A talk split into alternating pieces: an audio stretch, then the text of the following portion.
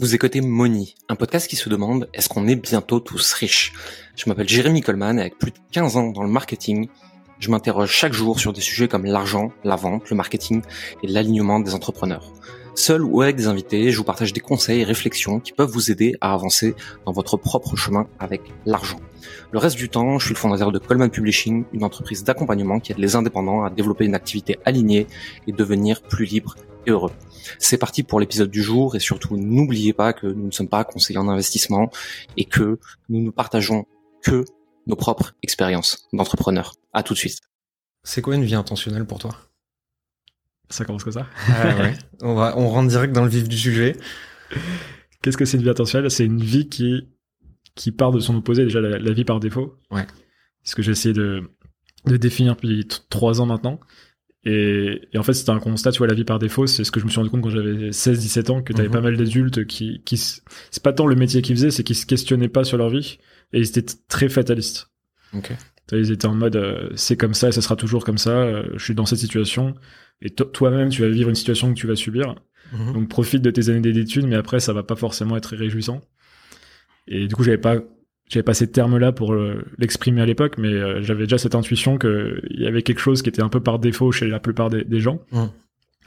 Et, euh, et c'est arrivé à, maturité récemment parce que je me suis repris des, même si j'ai eu un chemin relativement entre guillemets intentionnel dans ma vie où j'étais rapidement euh, joueur de poker, entrepreneur, enfin j'avais plein de trucs à essayer pour sortir un peu de ce chemin un peu par défaut. Mmh mais euh, mais la vie te met toujours quand même des, des, coups de bâton à droite à gauche. Enfin tu te prends toujours des, des gamelles. Et j'ai eu d'autant plus besoin on va dire de me questionner sur ces questions là il y a 3 4 ans et c'est là où j'ai commencé vraiment à aller plus loin et de conceptualiser et d'aller retourner dans la philosophie aussi pour aller voir ce que disaient un peu les, les sages qu'on oublie souvent. On a tendance à consommer les, les choses du présent. Alors qu'en fait, as déjà, tout a été dit déjà d'une telle manière sur la nature humaine, sur, sur la sagesse, enfin, beaucoup de choses ont été déjà dites. On a un vrai problème avec ça en Europe, c'est qu'on va chercher de la, de la néo-spiritualité, néo-philosophie, New Age qui a 30 ans à tout casser euh, par des gens qui euh, ont pris leur expérience de vie et essaient de l'appliquer à toute la planète.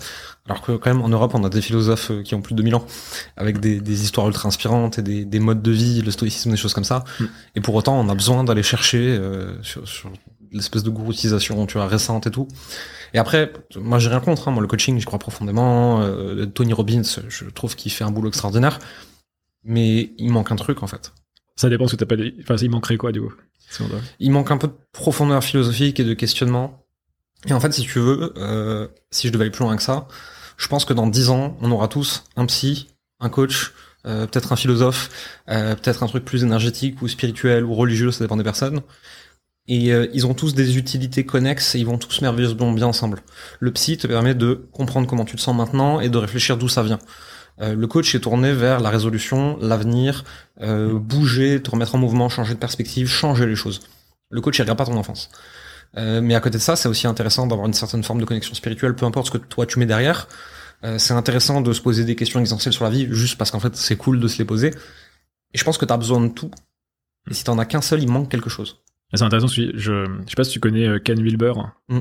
Tu vois que c'est sur la philosophie intégrale justement, de pas être bloqué sur une perspective celle que tu as cité par exemple, tu vois, qui serait des, des lunettes hyper intéressantes mais très limitées. Ça m'a fait penser direct, j'ai pensé pourquoi j'ai fait une collection euh, Tesla ou sportif de haut niveau. Et le côté mmh. un peu, c'est, je me dis ça va être cher d'avoir un, entre guillemets, 4-5 euh, euh, individus comme ça qui te, qui te suivent au quotidien. Mmh. Bon après ça peut être réduit avec l'IA maintenant, ça sera peut-être pas forcément une personne, ça sera peut-être un, un mix entre un, un hybride IA et intelligence humaine.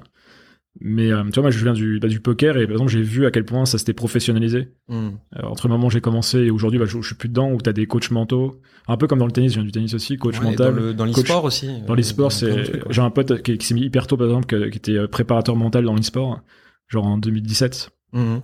Et, euh, et ça se professionnalise énormément. Est-ce qu'en fait, oui, pour avoir de la haute performance, en tout cas, tu es quasiment obligé de bah, de t'entourer de, de, toutes ces personnes. Après, c'est comment, ce que là tu disais, tout le monde, donc il y a cette idée de quand tu démocratises, on va dire, ces, ces accès au plus grand nombre, ne serait-ce que le coaching, toi, c'est des fois, ça peut être euh, pas accessible à tous, alors peut-être que tu défends une vision différente, mais... Le coaching de qualité, par essence, c'est cher. Ouais. Parce que tu peux prendre peu de personnes, parce qu'il faut te former beaucoup, parce qu'il faut aller très en profondeur, il faut être très présent pour tes clients, etc. Tu peux pas euh, coacher au sens vraiment du, du coaching, euh, la, la méthodologie, 250 personnes à la fois. Nous, aujourd'hui, par exemple, nos clients, on leur donne du coaching aussi, mais on a une équipe de 7 coachs. C'est pas un programme de coaching, à la base, c'est un programme d'accompagnement marketing et développement commercial, dans lequel on a rajouté du coaching pour les débloquer quand en a besoin, mais on a toute une team, c'est structuré, c'est limité, etc. Le coaching est cher.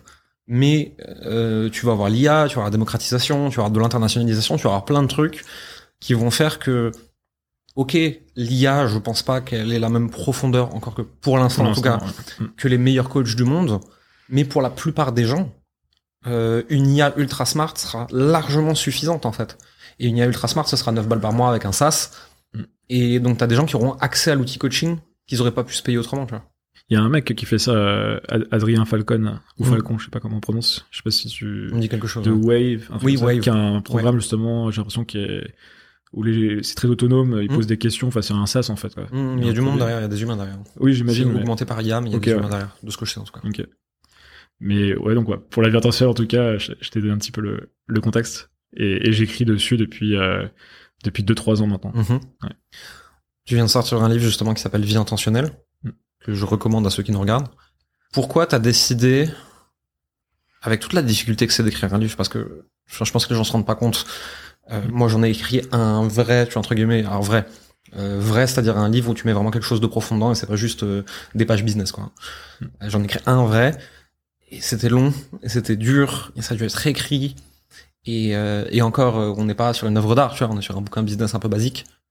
Pourquoi t'as décidé de dédier une grosse partie de ton temps, je suppose, à écrire un livre pour transmettre ta philosophie, ta façon de penser, et pour éduquer les gens foncièrement à ce que c'est selon toi la vie intentionnelle? Écrire un livre, c'est quelque chose que j'ai envie de faire depuis très longtemps en réalité. Mhm. Alors je pensais plus écrire la littérature à la base. Il se trouve que la, la vie m'amène pour l'instant plutôt sur des sujets euh, business et plus philosophique depuis quelques années, mhm. ou développement personnel. Parce que je considère pas que mon livre c'est un livre de philo, c'est un livre de dev perso avec de la philo à l'intérieur.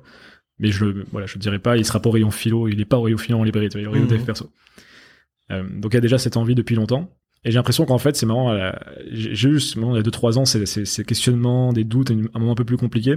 Peut-être une crise à trentaine, tu vois, là j'ai 32, donc je venais d'avoir 30 ans. Et il y a deux choses que j'ai faites, du coup, c'est de partir à l'étranger, parce que j'avais ma situation qui me permettait de partir à ce moment-là. Alors c'était le Covid, mais j'ai réussi à me débrouiller pour pouvoir partir. Et il y en a plein qui se sont faufilés. Il y a, il y a des gens qui ont réussi à trouver des, des astuces, dont moi. Donc il y avait ça, partir à l'étranger, c'est quelque chose que je voulais faire depuis que j'avais, ouais, je pense 18-19 ans. J'étais un peu frustré parce que j'avais beaucoup entrepris dans la vingtaine, mais pas trop bougé. Et en fait, ce moment où j'étais un peu plus mal et le voyage, combiné, en fait, ça m'a ramené très fortement dans la philosophie. Et petit à petit, en fait, à force de lire, de pratiquer, de réfléchir, je me suis dit, bah, là, tu commences à avoir de la matière pour potentiellement dire quelque chose qui, a une utilité. Mhm. Parce que je voulais surtout pas faire un bouquin, euh, euh, on va dire une commande. Euh, mhm. Un an avant, j'avais un éditeur qui m'avait proposé d'écrire un livre sur le stoïcisme, mhm. parce que je commençais à en parler. Et en France, en fait, bah, c'est malheureux ou c'est très bien, je sais pas, mais dès que tu parles vite fait d'un sujet, en fait, t'es rapidement repéré et puis dit euh, expert du sujet. C'est surtout les, euh, les maisons d'édition ont capté que c'était le stoïcisme, c'était une grosse tendance. Et on le voit aux États-Unis avec Ryan Holiday, des choses comme ça. Euh. Donc ils voulaient justement avoir un mec qui prenait un peu la place de, de Ryan Holiday. Et mais moi j'avais pas envie, c'était un petit peut-être un petit côté un peu égo, mais tu vois de me dire mon premier livre j'ai envie que ce soit quelque chose de plus personnel, qui parle de moi, pas un recrachage d'une Et qu'on me dise pas. En fait je me disais même, j'aimerais bien que mon livre en fait s'il puisse être traduit en anglais. Euh, alors il sera peut-être jamais, mais en tout cas l'idée que ce soit ça soit intéressant même pour le marché américain qui lisait ce genre de livre, tu vois. Et que ce soit pas juste une pâle copie d'un bouquin américain. Euh, donc voilà, donc voyage, moment plus difficile, philosophie. Et là, moment, bah, les planètes se sont alignées. Moi, il se trouve que bah, j'avais mon activité de coaching, on, en parlait en off là, mais qui que j'avais lancé en 2021. J'avais switché de, de pur conseil à vraiment une approche plus où je me concentrais sur la sur la personne. Avant, mhm. j'étais que vraiment dans du euh, euh, des trucs très spécifiques de boîte, tu vois, genre euh, t'as des problèmes de recrutement, de levée de fonds, de je sais pas quoi. Et donc je me suis retrouvé donc à avoir bah, un très bon levier pour bien me pricer euh, en coaching, pas trop avoir travaillé, de, à l'étranger beaucoup de temps, et j'ai commencé du coup à réfléchir à, ce projet de livre. Mhm. Mais en vrai, tu vois, c'est marrant parce que je me dis toujours, dans mon livre j'en parle même, tu vois, je dis, il ah, faut comprendre les jeux dans lesquels on s'engage, mhm. et, et j'y crois, et en même temps, je me dis que des fois c'est bien d'être un peu naïf, tu vois. Et mhm. exemple, le livre, je savais, je visualisais un peu le process, mais tout a été plus long et plus dur que ce que je pensais. Terrible. Et, pourtant, j'écris depuis longtemps, je connais le, je connais bien le process, mais ça a été, ça a été compliqué. je pense qu'il y a plein de choses comme ça où euh, c'est bien d'être conscient que ça va être dur, mais c'est pas bon d'être conscient à quel point. De, ouais. Ouais. Bah typiquement ma startup, tu vois, si j'avais su ce qu'il fallait faire, j'aurais pas, mm. j'aurais pas fait. enfin, j'aurais pas fait. J'aurais, ça aurait été beaucoup plus de barrières à l'entrée, on va dire, pour se lancer sur ce genre de, business. Quoi. Mais tu le vois surtout, en fait, hein, sur écrire un livre, sur l'entrepreneuriat, sur la startup, sur monter son business de coaching, sur ce que tu veux, en fait. C'est les premières étapes vont très vite, sont très grisantes, euh, ça va vite, c'est un peu facile, tu grandis, c'est génial, etc. Les étapes d'après, tu vas pouvoir être vraiment dans les 20% des meilleurs.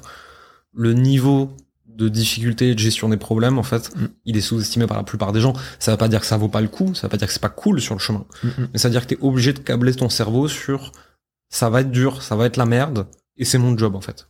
Et donc je vais kiffer, parce que c'est mon job by design. Ouais, ouais. complètement. Mais alors ça c'est une bonne mentalité à avoir, mais disons quand tu lances, tu sais même pas du tout dans quoi tu t'engages encore une fois. Donc euh, et oh, je prends peut-être tous les sujets à la fois, mais il y a aussi deux phases très distinctes quand tu montes une boîte. C'est celle où tu fais un produit, où les gens se disent bon c'est déjà dur de faire un produit, euh, comment je vais y arriver à faire produit market fit tout ça mais la mm. le vrai game c'est une fois que tu as des salariés et, quand ton, ton produit c'est ta boîte en fait mm. et, là c'est tout c'est là où le jeu commence vraiment j'ai l'impression et, c'est où les problèmes commencent à émerger et où justement t'as plein de choses que tu ne pensais pas que tu devrais apprendre un jour ou que tu devrais gérer un jour qui t'arrive sur la sur la face quoi. Je pense qu'il faut s'entourer pour ça surtout.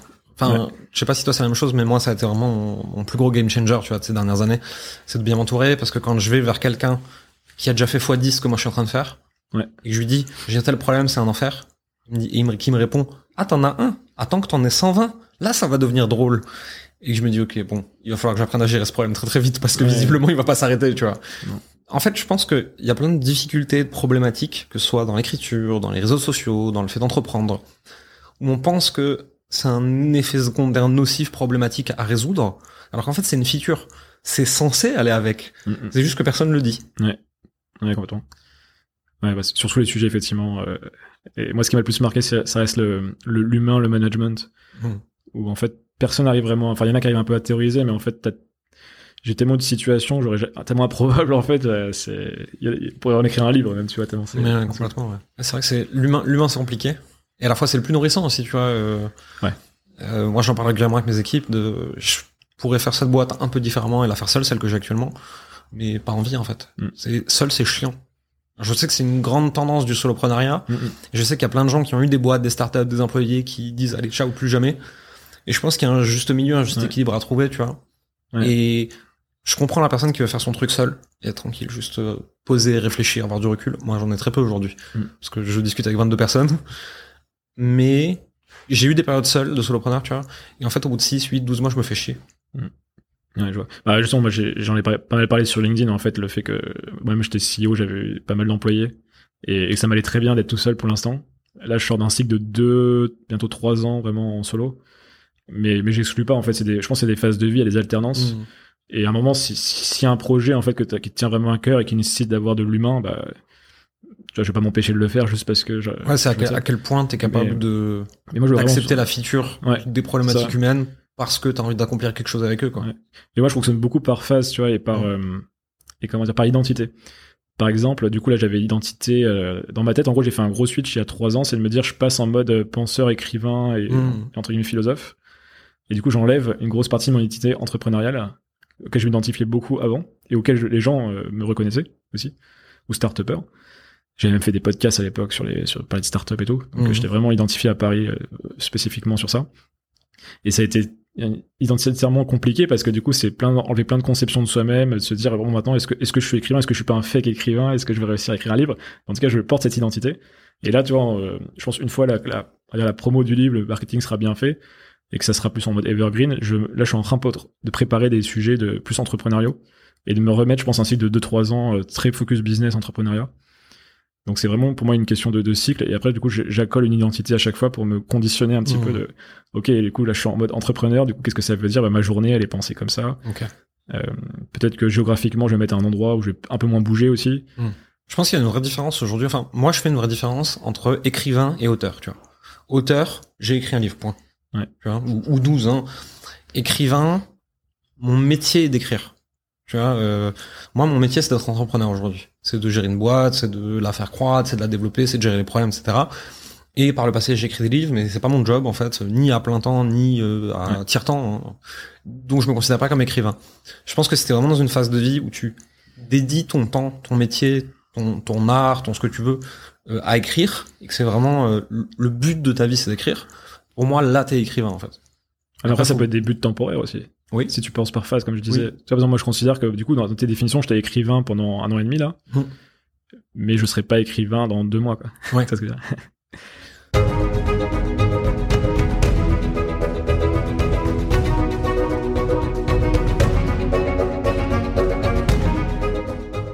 Merci d'avoir écouté Moni.